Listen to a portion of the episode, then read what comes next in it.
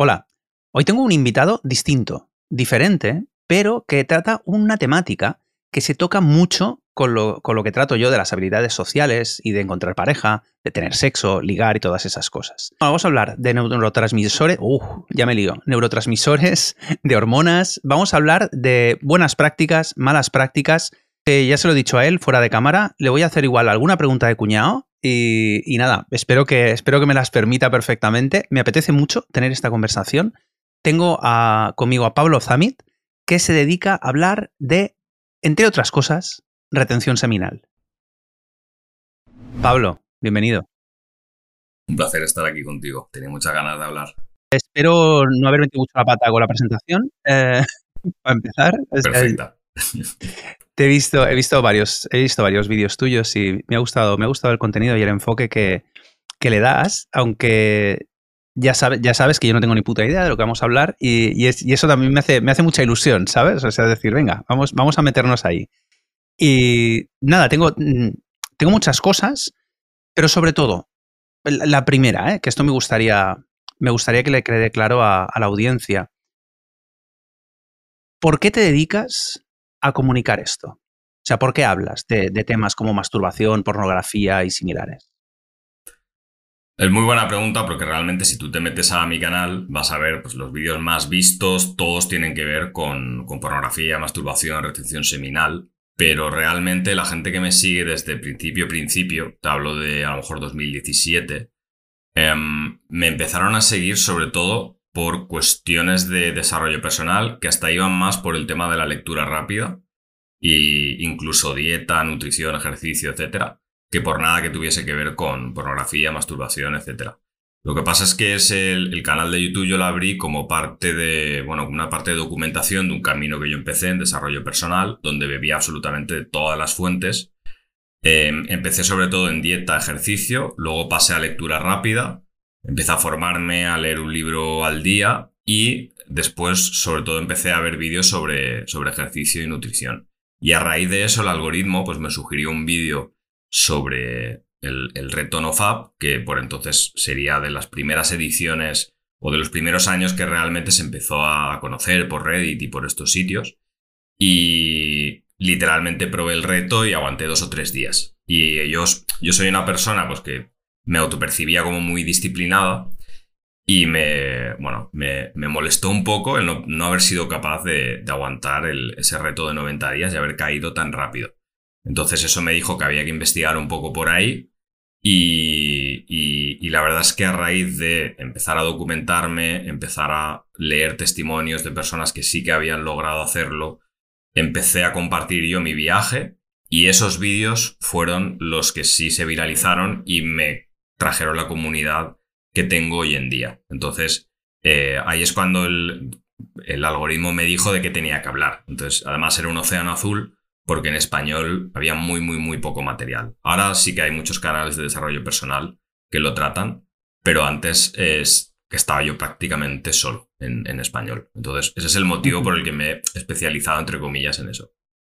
Incluso, de hecho, yo te he de reconocer que cuando escuché las primeras veces estos temas dije, vaya chorradas, hasta que han empezado a hablar de ella, de, estas cosas, neurólogos, médicos, endocrinos, y, entonces me lo tomé, me, empecé a tomar más en serio, sinceramente. ¿eh? Yo ahí tengo, tengo mis sesgos, y mi sesgo es que todo, todo lo que a mí me huele un poco a incienso, o, ¿sabes? Se me, se me va un poco de, de lo que, de la evidencia científica y tal, me, me resbala. Entonces, me resulta muy interesante y además me resulta muy inspirador eh, que en realidad entonces tu canal es un canal más o menos de construcción en público. O sea, tú te estás, es, lo que estás haciendo es documentar tu camino en, en, tu desarrollo personal. Literalmente empezó así, como un cajón desastre de me leo un libro, pues para, para poder retenerlo mejor lo explico a otra persona. Entonces todos los días subía un vídeo hablando del libro que me había leído descubrí algún proceso, a mí me interesa mucho la creatividad, por ejemplo.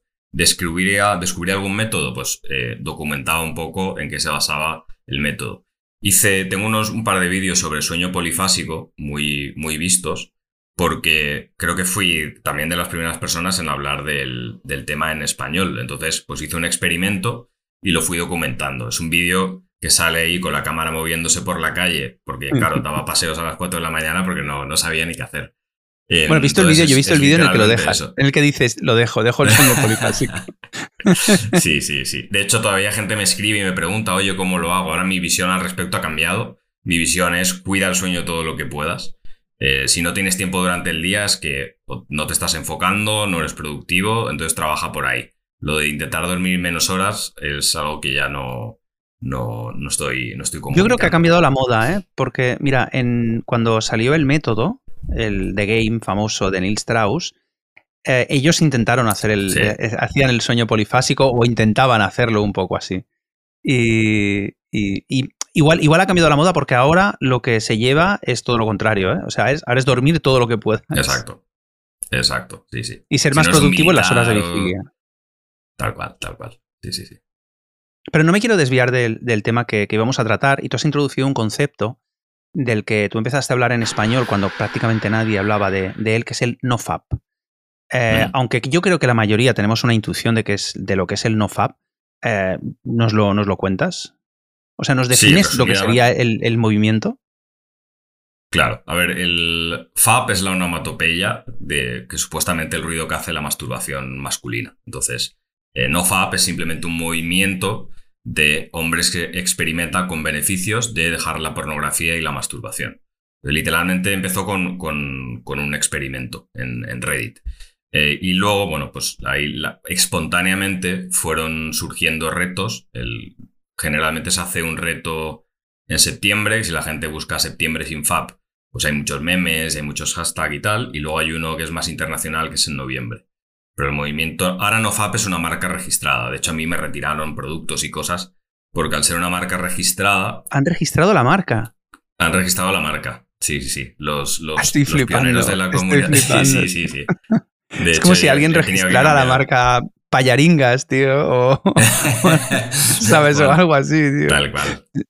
Y suerte que estoy en la Unión Europea, porque si hubiese estado en Estados Unidos, igual me comí algo marrón más, más, más grave. Estoy un poco protegido. Pero bueno, que sí, el, me, pedían que tumbase todos los vídeos donde utilizase la palabra nofap, porque según ellos no es un movimiento, sino que es su marca. Entonces no, no se puede usar. Pero bueno. Que eso seguramente, seguramente eso sería demostrable que existía antes de que registraran estos la marca. ¿eh? Seguramente son piratas de marca. Claro, por eso. Sí, sí. Lo consulté yo con un amigo que es abogado y eh, obviamente ellos, ellos necesitan haber protegido de facto el uso de ese concepto para poder eh, imponerme a mí que no lo use. Y como evidentemente no, las, no lo han hecho, porque se puede comprobar inmediatamente, pues... Pero bueno, ellos te envían un email con su abogado y tal, a ver si, a ver si lo consiguen y si pasas de ellos, pues, pues ya está. Vale, eh, perdona, eh, que, te voy cortando porque cuentas cosas muy interesantes que, no, no, puedo evitar meterme ahí, Pablo. Pero has, hablado de no fab como directamente dejar de masturbarse, básicamente, o sea, es la práctica de dejar de masturbarse, y lo has relacionado con el porno.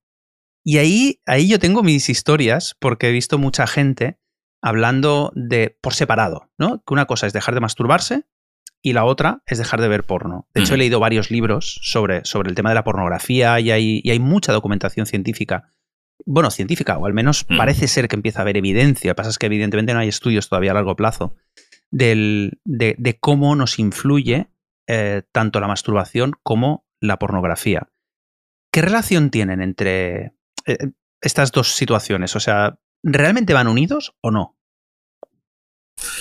Em, a ver, yo creo que, yo creo que sí. Eh, de hecho, sí que está documentado en muchos, eh, la mayoría de informes que se hacen, pues, por ejemplo, en 2019 salió uno de la Universidad de Navarra, si no me equivoco.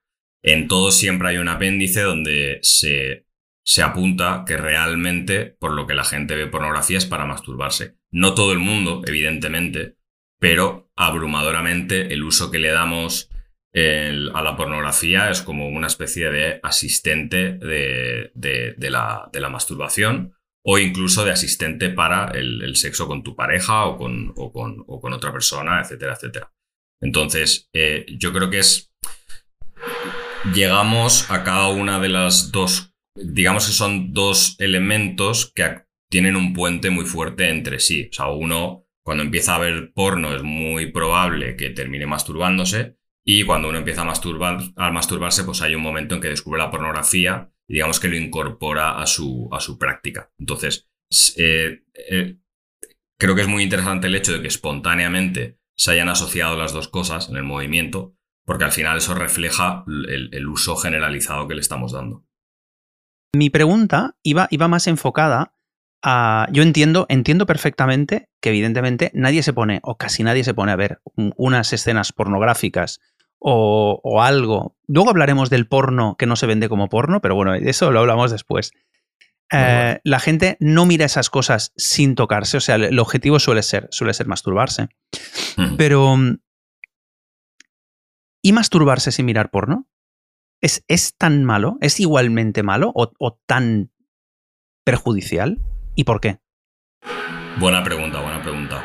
Ahí em, realmente la, la reflexión más interesante que yo he visto al respecto es la que hacen Jordan Peterson y Andrew Huberman, que son, bueno, son un psicólogo y un, eh, un, investigador en, neurología. Es neurólogo, ¿no? Famoso ahora, los dos. Sí. creo que es neurólogo, sí, sí. Creo que está en la Universidad de Stanford, me parece.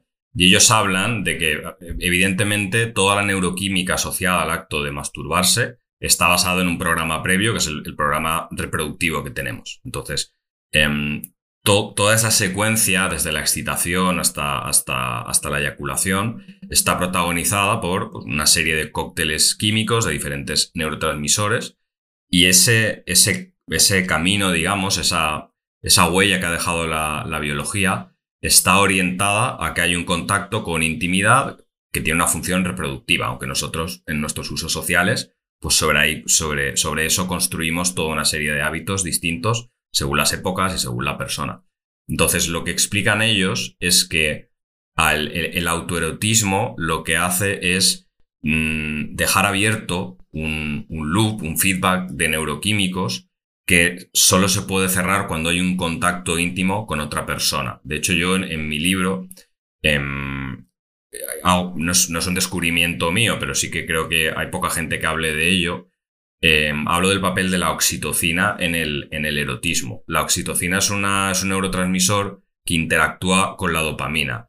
Cuando nosotros tenemos un acto autoerótico, nos masturbamos solos en nuestra habitación, es verdad que estamos em, disparando una serie de neuroquímicos que son los mismos que durante el sexo, pero no los estamos balanceando con otros que solo se dan cuando hay intimidad, cuando hay toques, cuando hay contacto visual, etc. Entonces, aunque parezca lo mismo, porque tú puedes sentir un orgasmo parecido y, la mecánica te puede parecer parecida, em, en realidad a nivel neuroquímico hay algo que falta en el cóctel del, autoerotismo, que sí que está en su forma completa cuando hay intimidad con otra persona. Entonces, tampoco es malo en el sentido de que, bueno, no, no, no, vas a explotar mientras lo haces, pero el, para mí el acto repetido, primero lo veo un, lo veo una pérdida de tiempo en el sentido de que para, para mí es, es, muy, es muy valiosa la retención seminal. Si la voy a romper, quiero que sea con una experiencia completa, que tenga un sentido, etc. Eh, y desperdiciar esa energía haciéndolo solo, a mí personalmente no, no me compensa. Eh, pero además a nivel psicológico, lo que es, estás, vamos que estás invirtiendo en, en, un, en un loop neuroquímico que en realidad te, está ensimismando en un placer que, no, es, no es naturalmente completo. Entonces, eso es la diferencia que yo, que yo suelo hacer. A ver si te he entendido, Pablo. Entonces, cuando nos masturbamos, digamos que, sobre todo si miramos porno, o sea, imaginemos mirando porno, eh, sobrecargamos nuestro cerebro de dopamina, que es la hormona del, deseo, la, hormona de la acción, eh, no es una hormona, perdona, la dopamina es un neurotransmisor, ¿verdad? Eh, ¿Cómo se nota que no soy neuro neurobiólogo? Encima, eh, ahí sí que, sí que le metemos, eh, o sea, la dopamina nos bajará la testosterona, que esta sí que es una hormona, porque claro, después de la masturbación nos va a bajar la, la testosterona, y encima no tenemos, no tenemos la descarga de oxitocina que sí se produce cuando conectamos con alguien, porque la oxitocina es, esa hormona y las endorfinas eh, se segregan sobre todo, las endorfinas igual sí que las segregamos cuando nos masturbamos, pero no la oxitocina, porque no tenemos contacto con la otra persona. Efectivamente. O sea, es una cosa que involucra eh, receptores en la piel, contacto visual. Hay unos ejercicios muy interesantes que se hacen de. Lo, podréis ver en internet a lo mejor, de eventos que aquí en Valencia yo los he hecho, de hacer contacto visual con alguien 15 minutos seguidos. Se utiliza de forma terapéutica incluso porque la oxitocina lo que hace es volver a sensibilizar y regular los receptores de dopamina, que es una cosa que el consumo de pornografía pues daña. Entonces, es, son dos neurotransmisores que tienen papeles sinérgicos y que con la masturbación, pues al, faltarnos uno y estar en mucha menor medida, pues estamos creando un desbalance y esa es, la, esa es una diferencia que a nivel subjetivo yo creo que, se nota.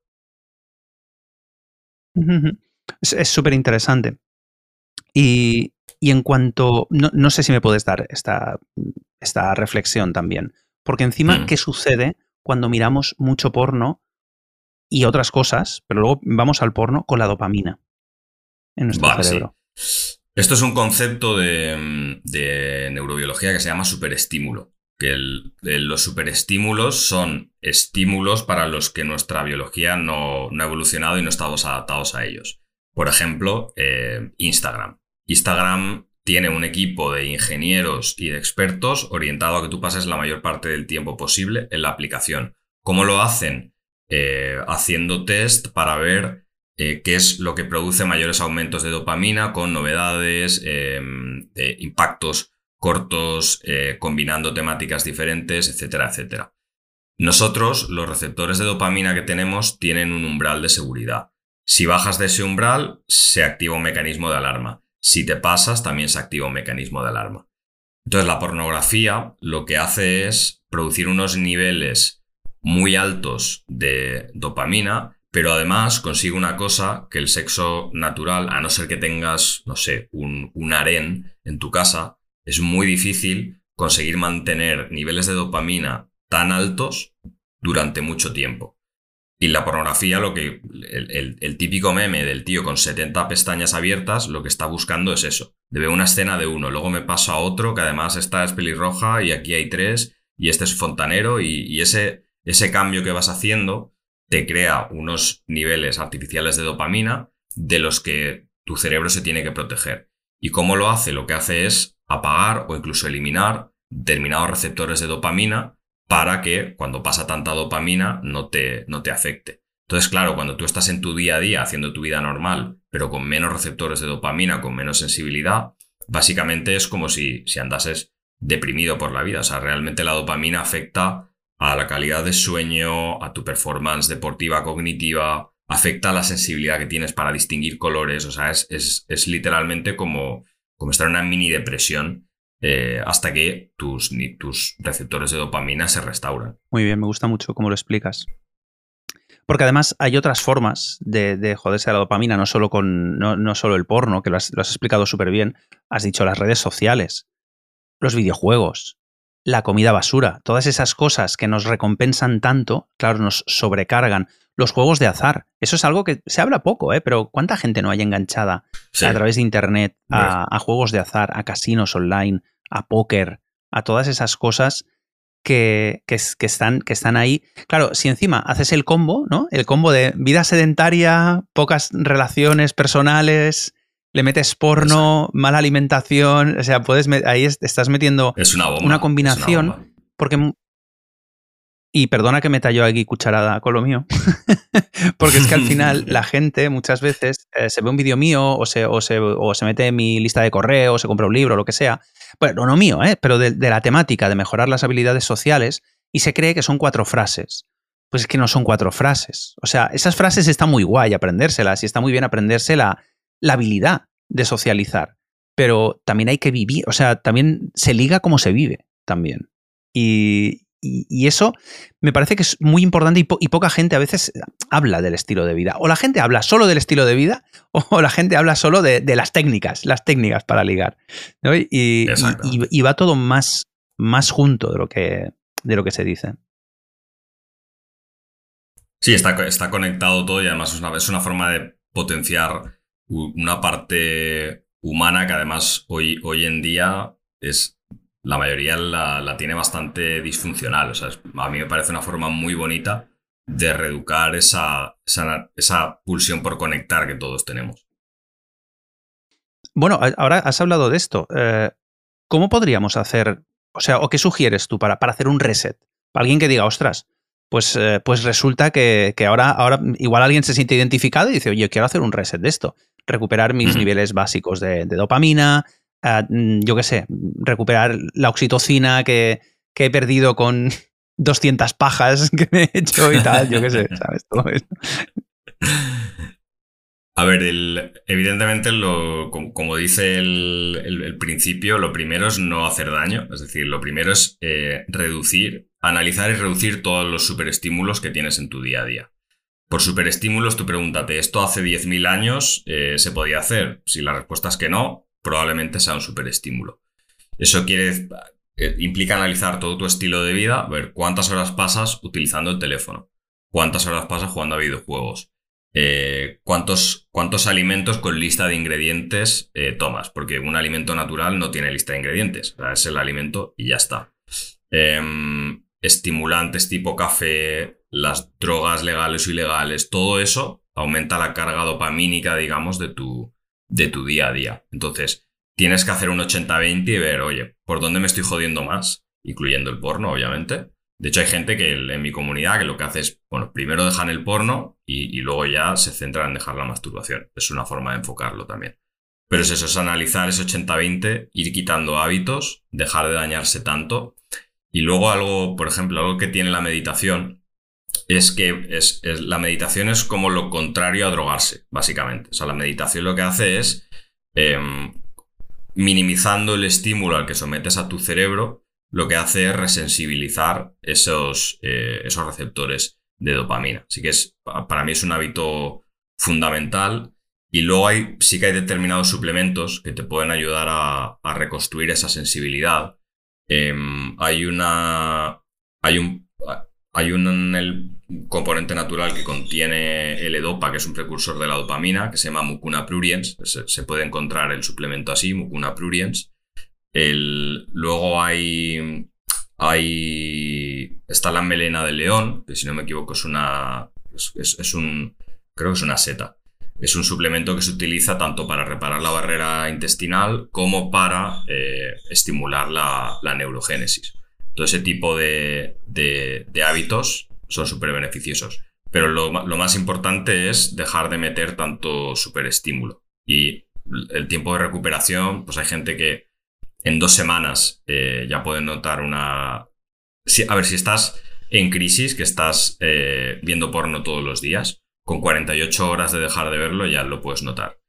Pero el, el efecto... Hay un libro que se llama Dopamine Nation, de una investigadora que ahora mismo no recuerdo el nombre, que habla de que ella de media ve con sus pacientes que el, margen para ver una recuperación guay de, estos niveles de dopamina es un mes. Entonces es un pequeño cambio de vida de, un mes y ya cuando empiezas a ver la vida de otro color, pues es mucho más fácil dar los siguientes pasos. Encima, por lo que has dicho, como cambia lo de los colores, nunca mejor dicho, ¿eh? que ves la vida de otro color. cuando, cuando dejas el porno. Pues a todo esto, eh, una, vez, una vez más vuelvo a mi tema. Eh, cambiar estos hábitos, o sea, mejorar el estado basal de, la dopamina, de la testosterona, dejar el porno y tal, ¿en qué medida piensas tú que puede ayudarnos a relacionarnos mejor con mujeres? O sea, a ligar más, al que le interese decir, hostia, pero es que yo, a mí, si me estoy masturbando en mi habitación es porque no tengo tías, ¿sabes? O sea, igual alguien puede decir, joder, mm, esto, esto me va a ayudar Sí, de hecho, a ver, esto yo lo digo ya de antemano. Cuando yo lo leí me pareció una magufada y dije, esto no puede ser verdad. Pero muchos testimonios que yo leía hablaban de que las personas que dejaban la pornografía y la masturbación empezaban a tener episodios así espontáneos de conexión muy rápida con, chicas o incluso chicas que iniciaban la interacción con ellos cuando, cuando eso no les había ocurrido. Y dije, nada, estos, son anécdotas, evidentemente, pero claro, ya me empezó a pasar a mí y lo he visto ya tantas veces que me puse a investigar por qué puede ocurrir esto. Y una de las acciones que tiene la, dopamina, o más, más bien la deficiencia de dopamina, es que causa ansiedad social. Eh, hay un experimento muy interesante de un tipo al que le dan un bloqueador de la dopamina y analiza los síntomas que tiene durante 48 horas hasta que se restaura la producción natural. Y una de las cosas que tiene es eh, fobia social severa. Que esto, esto, esto se ve con cualquier, cualquier cosa que afecta a los niveles de dopamina, afecta a la capacidad de sociabilizar. Entonces, los, hay mucha gente que no está saliendo a la calle, que no está creando nuevos contactos, que no está iniciando interacciones, que no se atreve a intentar ligar, porque en realidad su cerebro está en un estado de eficiencia química, que es normal que sientan que, que, les da un miedo exagerado, que tienen un bloqueo exagerado, porque literalmente a nivel químico es que su cerebro no tiene el combustible para hacer eso. Entonces, una vez hemos restaurado eso, el iniciar conversaciones con desconocidos es más fácil. Hay otros, hay otros factores que influyen y evidentemente no te vas a convertir en un natural por tener niveles adecuados de dopamina, pero que la gente sepa que si, si uno empieza desde esa plataforma de desbalance neuroquímico, es normal que cueste. Entonces, una vez restauramos los niveles naturales, ya empezamos con condiciones aceptables para, para poder hacernos buenos en esto. Yo tengo una experiencia propia que es el contrario, que es que te diría que, hay, veo correlación, pero igual no causalidad, pero me pasó a mí. Durante la pandemia yo estuve, creo que fueron seis semanas encerrado en casa, más o menos, prácticamente sin salir, sin ver a nadie, y, en ese momento, una forma de pasar el rato y de, bueno, y de, echarse unas risas, pues era hacer videollamadas guarras. O sea, eso es algo que tampoco. sí, sí, yo, mira que nunca había mandado yo fotopollas y, y, joder, o sea, circularon, circularon por ahí muchas, muchas guarrerías, tío. Para algo sirvió el encierro. Bueno, mira, sirvió. Fue un experimento muy interesante este. ahora me está dando vergüenza eh, contarte esto, tío. Bueno, pues eh, el, tema, el tema es que. Pero bueno, como si no nos escuchara nadie, ¿sabes? Como si, estuvieran aquí unos, unos miles de tíos escuchando. Bueno, da igual. El tema, el tema es que era una forma de pasar el rato, ¿sabes? No sé qué, tal. Y, y además había muchas tías que estaban igual. Y entonces había mucho juego en ese sentido, ¿no? ¿Qué pasó? Que a la que volví a salir a la calle aparte de haber engordado casi 10 kilos y de, y de haber perdido la práctica, era como que, hostia, me daba otra vez mucho miedo. De hecho, tengo un vídeo documentando eso, decir, hostia, es que me volvía a dar mucho miedo interactuar con gente desconocida. Aparte de que todavía íbamos con mascarilla y que había miedo y esas cosas. Eh, yo noté ahí algo, ¿eh? Yo noté ahí algo que, que, que tuve que pasar esa barrera, ¿eh? Sí, sí. Además que, yo qué sé, estábamos también en cierto estado de, ligero shock, con falta de, ese contacto social constante, eh, todo el día preocupados por qué iba a ser lo siguiente, la incertidumbre. Entonces yo creo que eso nos, desestabilizó a todos y una de las formas en las que se manifiesta luego cuando sales a la calle es todo, te acercabas a la gente y se, se alejaban, o sea, era un poco así Encima no sabías, ahí sí que hay una incertidumbre, no sabías la reacción de alguien, ¿eh? Cuando ibas a hablar con ese alguien, no sabías si te iba a decir no te acerques o tal, cual. Eh, ahí sí que fue. Afortunadamente pasamos esa época y voy a, voy a cerrar el capítulo este. Eh, haciéndote otra pregunta, porque has, citado varias publicaciones y, entre ellas has citado una tuya. Y me gustaría tener la referencia para el que, para el que quiera acceder.